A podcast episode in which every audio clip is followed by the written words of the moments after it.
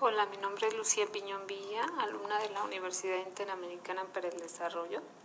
Eh, me encuentro cursando la carrera de Derecho Ejecutivo en la ciudad de Morelia, Michoacán. Eh, estamos cursando la materia ahorita de eh, obligaciones, obligaciones este, civiles y a continuación vamos a hablar un poco de lo que son el cumplimiento de las obligaciones. Eh, como antecedente, nosotros eh, ya vimos en sesiones anteriores lo que son las obligaciones, los elementos y este, eh, solo para hacerlo como referencia, mm, vamos a explicar lo que son las obligaciones, de lo cual nos habla nuestro artículo 958 del Código Civil para el Estado de Michoacán, en el que nos dice que es el convenio. Convenio es el acuerdo entre dos o más personas para crear, transferir, modificar o extinguir a una obligación. Eh, nuestras obligaciones pueden ser obligaciones de dar, obligaciones de hacer o de no hacer. Sus elementos son los sujetos, el objeto y la causa. Eh, como punto seguido, ahora sí vamos a hablar de lo que es el cumplimiento de las obligaciones.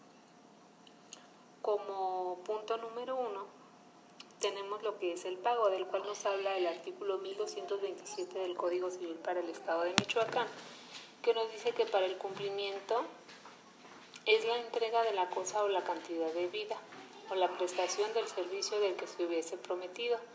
En este creo que no hay ningún problema, pues este es cuando se realiza el pago, se realiza, se realiza el pago o este, la prestación del servicio en los términos en los cuales se estableció en el contrato principal que no hubo ningún, este, ningún inconveniente.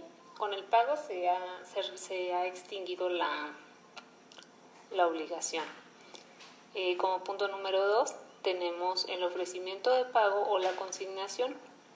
En nuestro artículo 1262 del Código Civil para el Estado de Michoacán nos hace referencia que el ofrecimiento seguido de la consignación hace a veces el pago si reúne todos los requisitos que para este exige la ley. En estos casos se hace la consignación del dinero porque el acreedor no acepta el, el pago del deudor. Puede ser por diversas este, circunstancias. Eh, por ejemplo, podría ser que en un contrato, en un este, en un préstamo el deudor dejó como garantía su casa, el acreedor está interesado en la propiedad y pues a la hora de pagarlo, este, él no acepta el pago porque quiere la, quiere la propiedad. El deudor no quiere dejar, no quiere entregarle su propiedad, por lo que él puede hacer para no caer en incumplimiento, él puede dirigirse a los juzgados civiles para dejar depositar ahí el dinero y avisa, este, una vez que se deposita ahí el dinero se le hace el aviso al acreedor eh, de que se encuentra consignado ahí su dinero para que vaya a recogerlo si es que no cuenta con ningún este inconveniente. Si no quisiera hacerlo mediante una este una decisión o un ordenamiento por un juez, tendrá que hacer este tendrá que, tendrá que él determinar que se encuentra allí este, el dinero depositado para hacer el pago y extinguir esta, esta obligación. Como tercer punto, tenemos lo que es el incumplimiento de la obligación. ¿Esto qué quiere decir? Pues que es cuando no se pagó. Para eso nos, mm, bueno, no que no se pagó o que no se cumplió con la obligación pactada. De esto nos habla nuestro artículo 1269 del Código Civil para el Estado de Michoacán en el que nos refiere que el que estuviera obligado a prestar un hecho o dejare de prestarlo o no lo prestare conforme a lo convenido será responsable de los daños y perjuicios en los términos siguientes. Nos da este, dos opciones. Si la obligación fuere a plazo, comenzará la responsabilidad después del vencimiento de esto. ¿Qué quiere decir? Que si se pactó una fecha y no dio cumplimiento, a partir de ahí este, se contempla como el incumplimiento de la obligación. El punto número dos es cuando no se pactó este, una fecha determinada, la cual podrá ser exigible por el acreedor en cualquier, este, en cualquier momento, siempre y cuando se le notifique a la parte este deudora que se le está requiriendo el pago. Posteriormente de esto, a los, eh, a los 30 días, si hace caso omiso, eh, se le se le tomará como incumpliendo de la, como el, el incumplimiento de la obligación. El, eh, para esto debe de tener ciertos requisitos. Es el, la notificación se le dará a través de un eh, notario público con sus testigos eh, y si no se le dará la notificación a través de, este, de notificación judicial. Después de esto, pues obviamente ya se, del incumplimiento pues se requerirá el, el cumplimiento y pues de no hacerlo pues tendrá que ser la reparación de los daños, la indemnización y pago de costas judiciales en caso de que se lleve algún procedimiento.